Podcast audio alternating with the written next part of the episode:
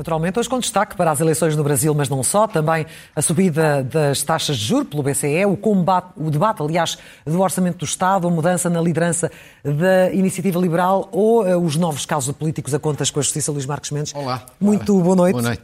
É um prazer estar Bem, consigo de novo. Muito gosto também. Uh, antes de avançarmos para o tema do dia, Sim. que são as eleições no Brasil, Sim. quer dar-nos uma nota sobre o regresso Sim. das reuniões do Infarmed? Voltam com regularidade ou são pontuais?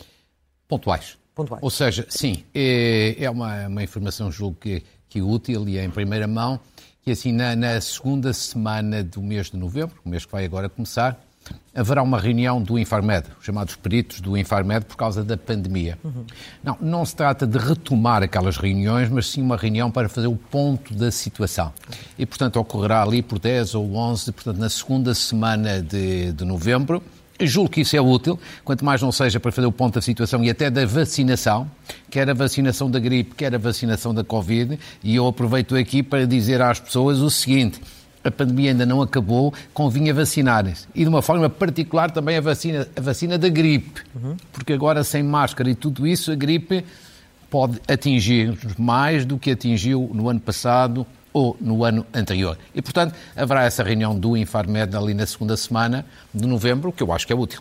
Muito bem. Avancemos então para o Sim, assunto senhor. do dia, as eleições presidenciais, a segunda volta no, no Brasil, sendo que demos agora estes resultados, Sim. que ainda são muito provisórios.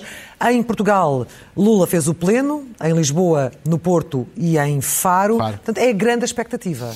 É enorme a expectativa. Esta é uma eleição de uma capital importância para o Brasil, que está dividido ao meio, radicalizado. Agora, a primeira grande questão é que eu acho que, gosta ou não se gosta, eu acho que Lula vai ganhar. Quer dizer, evidentemente que isto é uma nova eleição. Portanto, isto não é a sequência da primeira eleição, é uma nova eleição, portanto, tudo pode acontecer. Mas, pelo menos em teoria, eu acho que a probabilidade de Lula ganhar é maior do que a probabilidade de Bolsonaro ganhar. Primeiro porque já a primeira volta Lula ganhou com mais eh, com, com, com, mais alguma, alguma percentagem do que Bolsonaro. Ganhou claramente a primeira volta. Não foi como as sondagens diziam, mas foi Verdade. vitória clara. Hum. Segundo, da primeira para a segunda volta, embora isto seja uma eleição nova, em teoria quem reforçou apoios foi muito mais Lula do que Bolsonaro. Por exemplo, Ciro Gomes e Simone Tebet, os dois que ficaram, digamos assim, atrás eh, em terceiro e quarto lugar, ou melhor, Simone em terceiro, Ciro Gomes em quarto, apoiaram Lula. Declararam apoio a Lula. A questão é se os seus eleitores irão ou não certeza, votar Lula. Claro, mas em teoria, é o que eu sublinho, em teoria, Lula reforçou apoios. Bolsonaro não tanto. Por exemplo, na área mais moderada do centro, Fernando Henrique Cardoso, que é ainda para muita gente mais velha, evidentemente, o ex-presidente e uma referência moderada e do centro no Brasil, declarou apoio a Lula. a Lula. E depois há ainda mais dois dados. Primeiro, eh, primeiro destes dois dados. Eu vi nos últimos 8, 10 dias que muito, muito boas pessoas no Brasil que não gostam de Lula e que não tensionavam votar em Lula, eu vi que decidiram votar em Lula, ou pelo menos eu vi de alguns que me disseram porquê porque acham que a vitória de Lula é a vitória da democracia. Ou seja, uma palavra que é o, é o mal menor. Não deixa de ser um mal, sobretudo por causa das questões de corrupção, do fantasma da corrupção, mas é um mal menor. Faça Bolsonaro, que tem o fantasma da corrupção, tem o fantasma da pandemia, da economia, da impreparação. E depois ainda um outro dado. Por exemplo, no último debate, na sexta-feira de madrugada. Sim. Para quem chama aquilo um debate, esse, evidentemente. Esse debate. Eu vi é aquilo tudo até debate? às quatro da manhã. Quer dizer, aquilo é saber quem é que insulta mais. Pois. Quer dizer, porque aquilo, comparado com os nossos debates aqui, eu julgo que à hora que foi, poucos portugueses terão visto. Mas se vissem, eu acho que os portugueses passavam a apreciar imenso os nossos políticos locais e os debates feitos aqui em Portugal. Porque ao menos tem alguma elevação. Ali era quem chamava mais nome. Mentiroso. Mentiroso para a esquerda, mentiroso para a direita, vigarista para a esquerda, vigarista para a direita, corrupto de um lado, corrupto do outro. Uma coisa do outro mundo. Apesar de tudo, eu acho que Lula teve vantagem porque falou-se mais daquilo que é um grande calcanhar daqueles de Bolsonaro, que é a economia e a componente social. E aí o debate incidiu mais nessa parte. Ou seja, em teoria, e até face às sondagens, Lula vai ganhar. Agora, Veremos. as sondagens falharam da primeira vez. Portanto, temos que ver com cuidado e, e, com atenção, porque uma coisa é a teoria, outra coisa é a prática, e em qualquer circunstância vai ser seguramente um resultado muito renhido. Vamos ver, vamos ver. Muito Estamos todos na expectativa e as e próximas saber, serão decisivas. E depois saber, imagine que Lula ganha, dentro deste grau de probabilidades. E esse tem sido o debate o que, faz, que tem feito. É, o que vai fazer razões, Bolsonaro? Há, há, há, razões para estar preocupado sobre o que pode acontecer? Quer dizer, eu acho que Bolsonaro vai fazer exatamente o que Trump fez nos Estados Unidos. Não, não direi, digamos assim, um, uma, uma, manifestação do género de assalto ao Capitólio, mas quer dizer, não vai querer reconhecer o resultado. Ele vai seguir o péssimo exemplo de Trump. Ele, de resto, é um Trump em segunda categoria. Quer dizer, Trump já é o que é. Bolsonaro é ainda mais impreparado que, que Trump. E Agora, eu acho que não vai ter grande sucesso. Há a questão das armas, há a questão dos militares. Sim, mas não me parece que ele vá ter grande sucesso. Em primeiro lugar, porque, ao contrário dos Estados Unidos, aqui no Brasil, quem valida os resultados não é o Congresso, é o Supremo Tribunal Eleitoral, que se tem mostrado claramente muito independente e muito uh, arraigado aqui aos padrões democráticos. Segundo, porque Lula não tem, eh, Bolsonaro não tem qualquer hipótese de envolver os militares em qualquer revolta, ou em qualquer aventura, ou em qualquer golpe. Acho que isso é isso não existe. E depois, apesar de tudo, ele também não tem grandes hipóteses de ter sucesso no discurso perante a opinião pública por uma razão muito simples. Na primeira volta, com este mesmo sistema eleitoral que ele, ele diz que não gosta, ele teve grande sucesso na eleição de senadores e de governadores. Portanto, não é credível você dizer mal do sistema eleitoral e acusá-lo quando perde e defendê-lo quando ganha.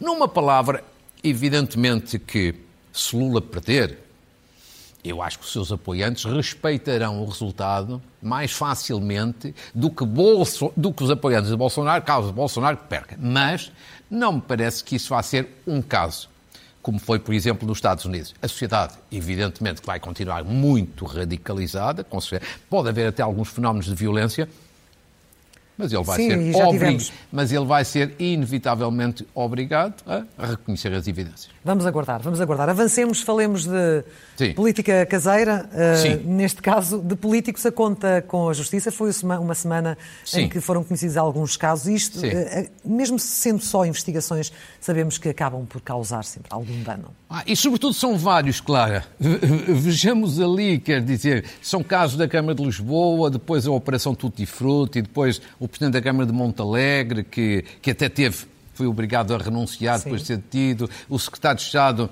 eh, adjunto do Primeiro-Ministro, eh, Isaltino Moraes. Num espaço de uma semana, Sim. são vários casos. E todos eles são diferentes. O que é que há em comum em todos eles? Uma coisa que é preocupante para a democracia é a imagem dos políticos. A imagem dos políticos, em geral, já não é boa. E, evidentemente que todas estas suspeitas torna-se ainda pior. Uhum. E, sobretudo, com uma agravante, que é a generalização. Quer dizer, em Portugal, quando há um caso, as pessoas tendem a generalizar. Olha, um político corrupto. Começam logo a generalizar. São todos São todos iguais. E eu acho que é preciso aqui fazer pedagogia. Há que separar o trigo do joio. Há que separar. Ou seja, não são todos iguais. Quer dizer, há políticos, há políticos que não são sérios. Com certeza como advogados não são sérios, engenheiros, médicos, em todas as profissões. Mas também há muitos outros que são sérios. E, portanto, eu julgo que o comportamento correto em termos de pedagogia democrática é dizer o seguinte: quem prevarica, quem comete uma ilegalidade, quem comete um crime, deve ser sancionado com mão pesada. Ponto. Agora, não se pode misturar tudo no mesmo saco. Não se pode nem se deve. Posto isto, eu acho que há ainda duas situações aqui a ter atenção. Uma é deste secretário de Estado. Certo. Que tomou posse recentemente, há poucas semanas, Miguel Alves, acho que foi, é um antigo Presidente da Câmara de Caminha. E que o público levantou esta semana uma questão importante, uma, uma investigação importante, e ele não dá uma, não dá uma explicação. E eu isto acho lamentável. Eu não sei se ele é culpado, se ele não é culpado. Nem estou aqui nem para o acusar, nem pode defender. E o Primeiro-Ministro também não fala sobre isso. Pois, mas há uma coisa aqui que de facto é lamentável. Quer dizer, se ele continuasse Presidente da Câmara de Caminha, ele tinha o dever de dar uma explicação aos seus municípios. Agora que é governante, ele tem uma obrigação de dar uma explicação ao país. E já passaram vários dias e não dá uma explicação. E isto é lamentável, em primeiro lugar, para ele próprio. Quando perante uma suspeita desta natureza, de um favor, de uma má gestão de dinheiros públicos, quando não dá uma explicação, fica a ideia de que ele já está incriminado. Fica a ideia que ele não fala porque tem medo. Porque tem medo de não ter uma explicação convincente e, portanto, está-se a esconder. Portanto, isto já é péssimo para ele. Mas também é muito mau para a democracia. E o Primeiro-Ministro devia obrigá-lo a dar uma explicação. Porque ele depende diretamente do Primeiro-Ministro. Claro. E, portanto, um secretário-chave suspeito, um secretário-chave que não fala, que não dá uma explicação, é alguém que se está a auto-incriminar e que dá um péssimo, péssimo exemplo. Finalmente, também não é bom exemplo o comportamento do nosso Ministério Público. Então, porquê? É assim. É, ninguém está acima da lei. Nem sequer os políticos. Muito bem. Havendo um caso, investiga-se. Agora, não se pode estar quatro anos, cinco anos, oito anos, dez anos, enlumbrando a investigar. Quer dizer, há um limite. Tem que haver um limite. Eu não estou a falar num ano nem dois, estou a falar quatro, cinco, seis ou dez anos. E, portanto, a regra correta tem que ser esta. Investiga-se durante um tempo razoável. E depois, há provas, há indícios fortes, acusa-se. Não há arquivas. Não é possível estar esta situação. Por exemplo, a acusação de Isaltino Moraes. Eu não sei se Isaltino é culpado ou não é culpado, nem vou, nem vou condená-lo, nem vou absolvê-lo. Mas é ao fim de 10 anos ou 12 anos. Quer dizer, em teoria isto não é aceitável. Agora, o Ministério Público faz muito bem investigar tudo aquilo que é suspeito, mas tem que fazer um esforço para ser mais rápido. E até acrescento o seguinte, claro. O Ministério Público pode dizer, mas nós não temos meios suficientes. Mas então que o digam. A Procuradora-Geral da República que venha à público dizer, olha, faltam estes meios, faltam estes, que é para nós percebermos o que é que faz falta. E percebemos se às vezes um governo, este ou qualquer outro, não interessa, não dá meios porque lhe dá jeito. Então que digam. É tão sério como isto. Muito bem. Avancemos então para uh, um tema que tem trazido aqui nas últimas semanas, tem, tem, falado muito do impacto Sim. da inflação uh, na vida das pessoas, uh, no, no, custo de vida, na forma como está a esmagar os salários. Entretanto, a inflação chegou aos dois dígitos claro. e nada parece conseguir travá-la. É? é uma situação ainda mais preocupante do que era na semana passada, porque estamos em valores de há 30 anos, há 30 anos não havia. Portanto, nós estávamos no início do ano com uma inflação na ordem dos 3%. Neste momento já vai nos 10%. Bem, na alimentação ainda é maior como, como temos visto. E depois, com toda esta situação, há uma coisa que também não é boa que é o que aconteceu esta semana, as polémicas enormes, enormes, enormes relativamente aos apoios do Estado. Só queria aqui enumerar, porque vários telespectadores me escreveram neste sentido, e acho que devo ter aqui uma palavra que é pessoas que não precisam a receber os célebres 125 euros. Estrangeiros, o que não é possível, não residem em Portugal a receberem os 125 euros. Eu próprio vi exemplos em concreto. Terceiro, pessoas que são reformadas, por exemplo, do setor dos bancários. O governo a esses não, não atribuiu meia pensão, mas ao menos não recebem os 125 euros. Pessoas que não têm rendimentos na ordem dos 2.700 abaixo disso, mandaram até documentos e que não receberam os 125 euros. Claro que falhas pode haver sempre. O que acho é que o governo devia criar um guichê online para todos estes casos, para respostas muito rápidas, para que pessoas perante estas situações possam reclamar. Sim. Porque da mesma maneira como alguns estão a receber e não deviam receber, há outros que não estão a receber e deviam receber. Agora, hoje, hoje quero falar sobretudo do impacto do isto está a ter na energia e vai continuar exatamente, a ter. porque eu tenho falado muito, e voltarei a falar, do cabaz alimentar e do impacto da inflação na alimentação porque tem a ver muito com os mais pobres. Agora, a energia, não tenho falado aqui, e hoje queria trazer alguns dados, que é assim, relativamente a consumidores domésticos e, e a empresas, falou-se muito. O Governo criou o mecanismo ibérico de eh, eletricidade para tentar baixar a fatura da energia. Muitos milhões e tudo. Agora, resultados concretos. Como é que, como é que está a, situa a situação? Vamos ver o primeiro quadro com dados que eh, são da DECO Proteste e que mostram ali janeiro a outubro deste ano.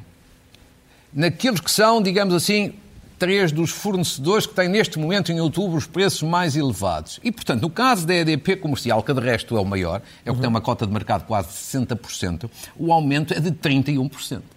Portanto, as pessoas pagam mais 31% do que pagavam em janeiro. No caso da Iberdrola é mais 54%.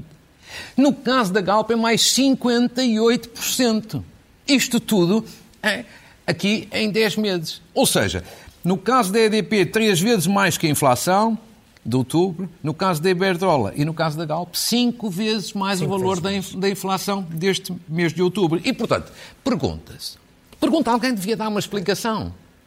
Então, tantos apoios, tantos acordos até com Espanha, e o resultado é este. Claro que podem dizer, olha, se não houvesse isto, a situação era mais grave. Mas a expectativa era de que houvesse uma situação melhor.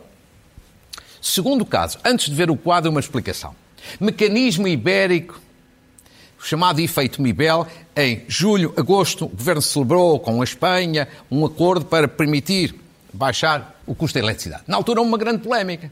Lembra-se, Nuno Ribeiro da Silva, presidente da Endesa, dizer atenção que isto vai dar aumentos nas faturas na ordem de 40%. Sim, disseram logo que ele estava a ser alarmista. Caiu-lhe tudo em cima. Sim. Até eu, até eu critiquei na lógica de que o governo tinha dito que aquilo não correspondia à verdade. Toda a gente. O governo então chamou-lhe quase Miguel Vasconcelos, traidor à pátria, tudo isso. Uhum. Pois vamos ver este dado Aparentemente ele tinha razão. Aparentemente não. Agora vamos ver. Parece Sim. mesmo que tinha razão. Sim, uma vez mais são dados que, foram, que são facultados, são públicos, da DECO Proteste. Ou seja, ainda, nem, ainda todas, não estão todas as empresas a aplicar este mecanismo ibérico. Por exemplo, a EDP ainda não está. Mas veja-se ali, o caso já da Iberdrola. O mecanismo ibérico é aquilo 19 euros e 600 na... Portanto, é, representa 36%. No caso da Galp, são 19 euros e 6, são 33%. Nuno Ribeiro da Silva falava em 40, a diferença não é, não, não é grande. Isto estamos a falar de duas empresas que já estão a aplicar isto que se chama o efeito, o efeito Mibel.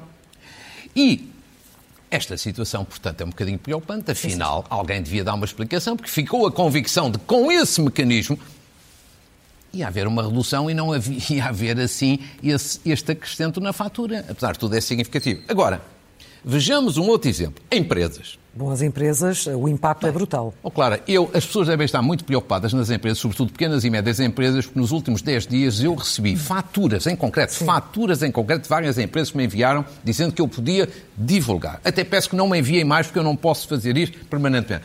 Escolhi um exemplo apenas.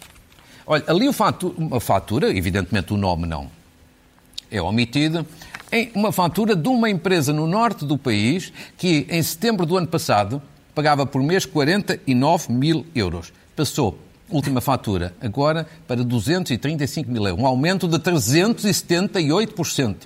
De 49 mil para 235 mil. E já tem aqui também o efeito Mibel, Corresponde. No, 90 mil euros, ou seja, sensivelmente 38% aumento. Afinal, Nuno Ribeiro da Silva não estava a ser assim tão, tão alarmista. Mas eu queria dizer mais aqui, a si e aos telespectadores. Não vou salva, mas tenho aqui vários casos mais. E que têm todos em comum esta particularidade.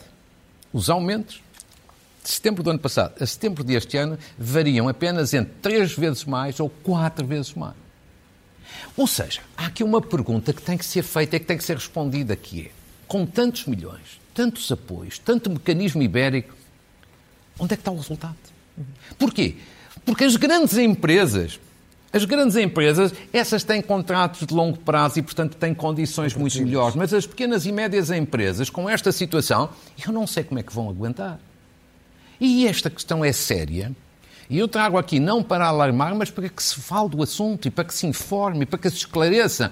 Então, tantos apoios e qual é o resultado? É um bocadinho como no Serviço Nacional de Saúde, dizer há mais médicos, há mais enfermeiros. Eu quero saber é se há mais resultados.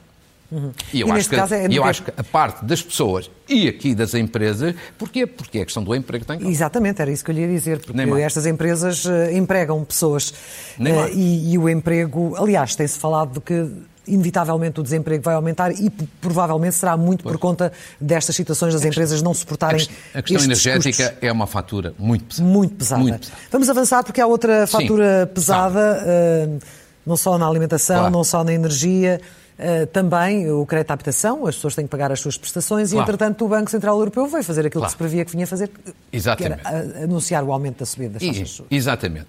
Eu acho que este é o grande caso da semana, não pela decisão do Banco Central Europeu, que já toda a gente estava à espera, evidentemente. De resto, o Banco Central Europeu está a fazer o que outros já fizeram com, com atraso. E eu acho que aqui, aquilo que há aqui novidade é o seguinte. As críticas, por exemplo, em Portugal, do Primeiro-Ministro e, por exemplo, a Primeira-Ministra italiana, a senhora Meloni, que tomou posse na investidura parlamentar, também veio criticar o Banco Central Europeu. Portanto, aqui uma, uma convergência um bocadinho estranha entre António Costa e, e a senhora Meloni. Bom, bom, mas isto aqui é, é, uma graça. Agora, eu acho que a grande questão é que é o seguinte. Os líderes europeus faz algum sentido que estejam a criticar o Banco Central Europeu por esta decisão e por outras? Claro que faz mal à economia, isso todos nós sabemos. Da direita à esquerda, evidentemente.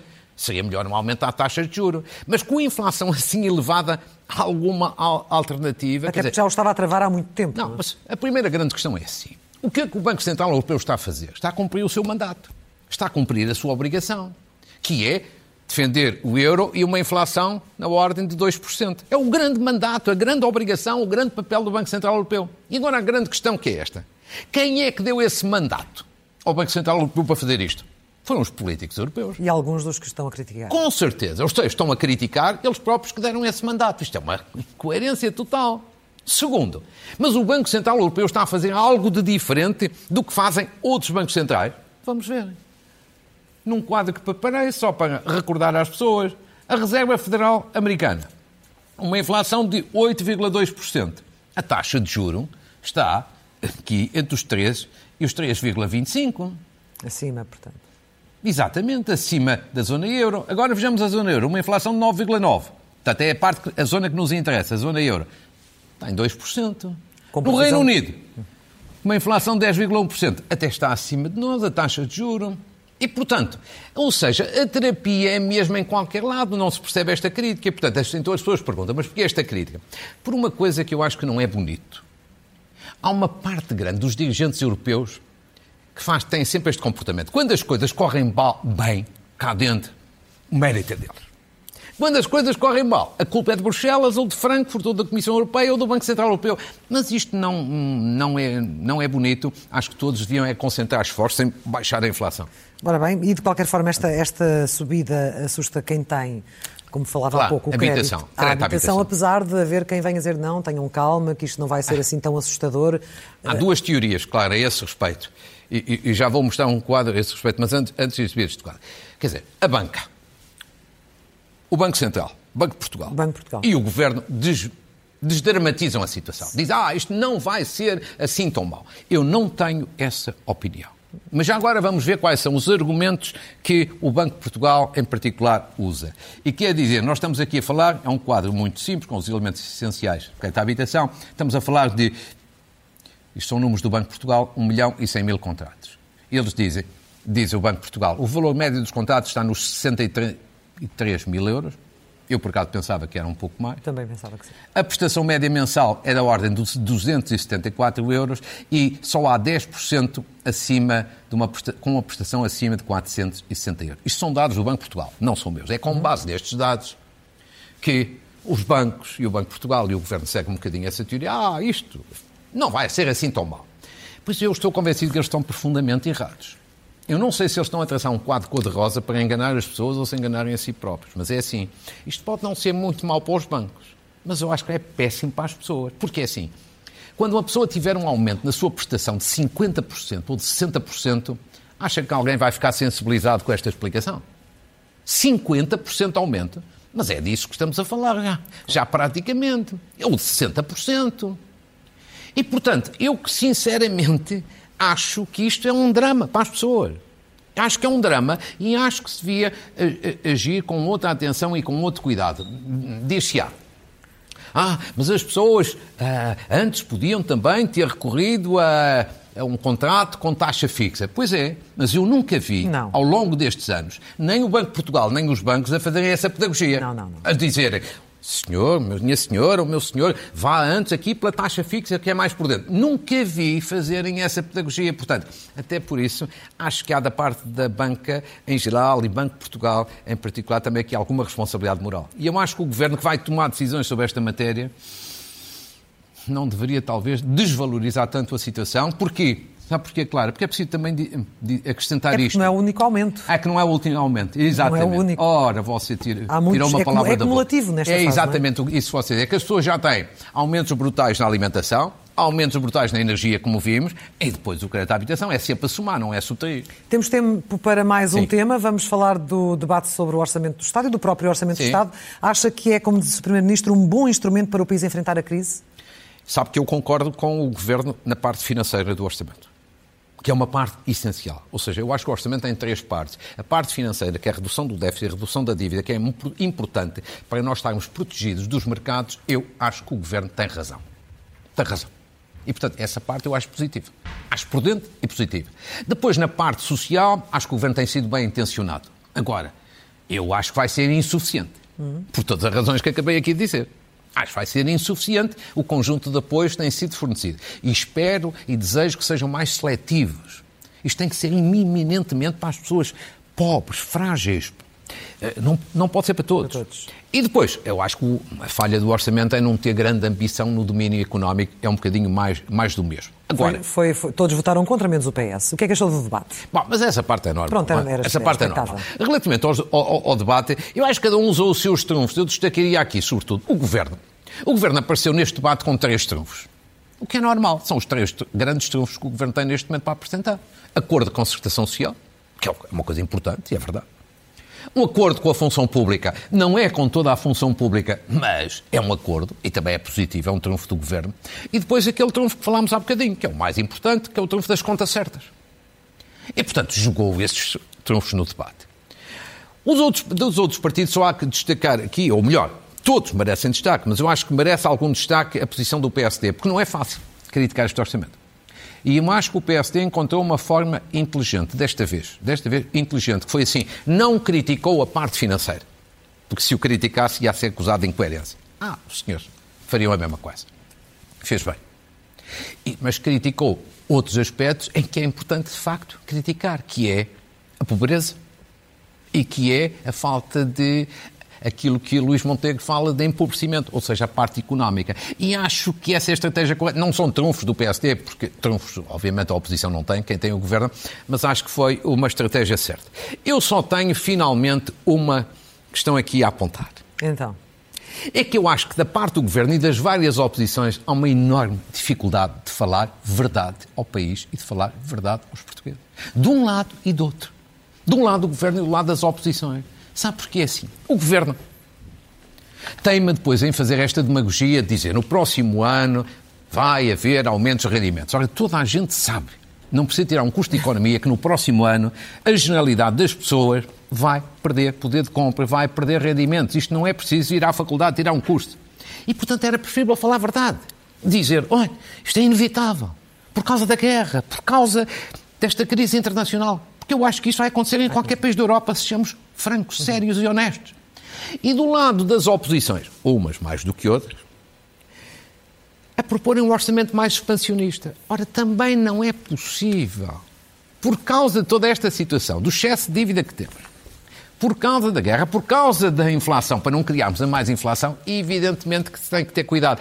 Portanto, eu acho que era preciso, de um lado e do outro, das oposições e do governo, um pouco mais de verdade, de equilíbrio e de rigor. É assim tão difícil falar com verdade e com autenticidade e com sensibilidade às pessoas. Eu, eu não percebo, é que eu acho que as pessoas entendem as coisas difíceis quando se lhes fala com verdade. Tem lançado esse repto aqui várias vezes. Vamos às notas finais, hoje não tem tempo para falar sobre a iniciativa liberal. Muito bem. Falará na próxima semana. Falaremos, falaremos na, na, próxima semana, sim, senhor. O que é que. Uma que muito rápido. Uma saudação à Câmara Municipal de Alcácer do Sal relevou efeito ao longo destes últimos tempos largos escavações arqueológicas, de onde resultaram descobertas importantes do ponto de vista histórico e cultural no Santuário do Senhor dos Mártires. São coisas de grande valia histórica e cultural. Parabéns à Câmara de Alcácer do Sal. Saudação também à Associação Nacional de Escolas Profissionais, um setor importantíssimo. Esta associação tem feito um belo trabalho, vai realizar um congresso de grande relevância no próximo fim de semana, uma saudação justa. Uma saudação ao movimento de defesa da vida e à Casa dos Rapazes, que conjuntamente com o Tiago Betancourt vão fazer um concerto solidário agora 10 de novembro em favor, causa importante, apoio às famílias com crianças em risco. Sim. Uma saudação ao Dia Internacional do Cuidador Informal que vai ocorrer dentro dos próximos dias e, sobretudo, a um projeto Há muitos, ótimos. Um projeto que queria aqui destacar chamado Cuidar Maior de Vila Nova de Famalicão, que tive a ocasião de ver e que merece um cumprimento muito, muito, muito especial. Uma saudação, estou a chegar ao fim, ao Campeonato do Mundo de Natação para atletas com síndrome de Down Uhum. Realizou-se em Albufeira, vários atletas portugueses medalhados. Muito Aqui uma, uma palavra muito muito justa. Um cumprimento também à EPAL, porque recebeu cinco prémios na área da sustentabilidade, educação ambiental e responsabilidade social. Muito bem. E a finalizar, duas recomendações de, do, de dois livros muito interessantes, todos, ambos diferentes. António Correia de Campos, um especialista em administração pública, um especialista em saúde, que fala de reformas na saúde, gaveta de reformas obrigatória, é um belo trabalho. E a finalizar, uma homenagem a António Lobo Antunes, Sim. que eu acho que um dia ainda vai ser Prémio Nobel da Literatura. O último romance agora saiu do tamanho do mundo, que é algo de extraordinário. Deixe-me só terminar com isto. Eu sei que temos que concluir. Temos, António Lobo Antunes não é uma pessoa qualquer. Não é um.